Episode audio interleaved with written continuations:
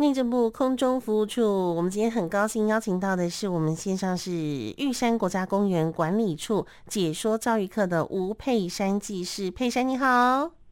你好，主持人好，各位听众大家好，是佩珊，想要跟您讲呃聊一下哦，这个我们今年是不是还要推动一个 Youth Camp 的玉山行，对不对？那办理这个二零二三年我们的国家公园 Youth Camp 的玉山行的动机是什么呢？呃，我们会办理这个活动，主要就是因为政府在二零一九年的时候开始推动开放山林的政策。嗯，那我们本于全人教育的精神，希望做到自发互动共好的理念，宣导青少年登山的安全意识。所以，我们透过登山教育来提升登山安全，还有环境素养，希望能增进青少年对环境的关心，还有具有充分的安全风险认知，来准备登山活动。而且可以学习到独立自主跟团队合作的能力。嗯哼哼。那在今年的 Youth Camp 计划中呢，我们针对十到十二年级的青少年规划玉山行的营队活动，希望能建立青少年正确的登山观念，培养山野探索的能力，而且能够认识玉山国家公园的自然生态及人文历史。从这些体验跟行动中学习保护生态环境。嗯哼，那佩珊最近哦，在近几年都兴起一阵这个走入山林啊，挑战百越这种热潮哦。那入山之前，其实最重要的事情是什么？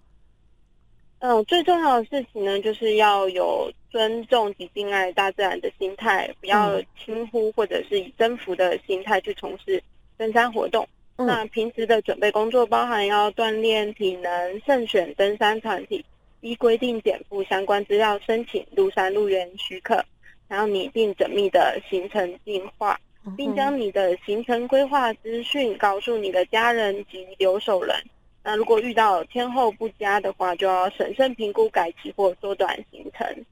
那并且我们要了解，登山是一件具有风险的行程。登山前也需要清楚高山的特色，还有每趟行程的属性，可能遇到的状况及风险，带着正确的观念还有装备，安全登山去。嗯，那在玉山国家公园里面登山哦，有没有什么样的年龄限制或者是条件资格呢？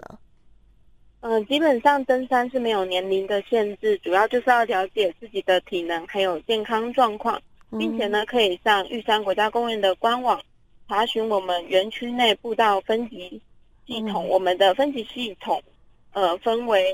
零到六级，零级是适合全龄人口，可供轮椅及婴幼儿车使用。是，那一至二级是一日内可以完成，而且大多具有设施良好的步道。嗯哼，三到五级呢，则是属于比较偏远的山区，登山者呢需要具备。地图判读、负重行进、风险评估及应变的能力。嗯，第六级则是第三到五级的步道，它有积雪或结冰，或者是非属既定路线的时候，就是第六级的步道。所以建议民众在前往的时候呢，就是都要先循序渐进，挑选适合自己还有伙伴的路线来规划行程。嗯，那关于登山这件事情，有没有什么事要向听众朋友提醒的？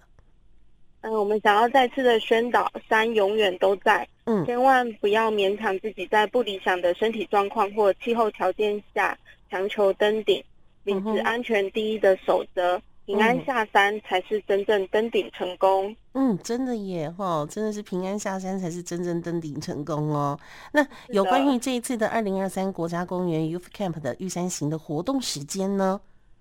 我们这次活动时间会有，呃，每一批次会有三天两夜。嗯、那今年总共会办理四批次，预计会在暑假的七月到八月。嗯，那更多的活动详情、活动时间，请呃各位听众可以密切关注玉山国家公园的官网，还有我们的脸书。嗯，好，所以朋友们有兴趣的话，记得记得要关切玉山国家公园管理处的官网或脸书哦。那今天非常谢谢我们的玉山国家公园管理处解说教育课的吴佩珊技师，谢谢佩珊，谢谢谢谢谢谢主持人，谢谢谢谢。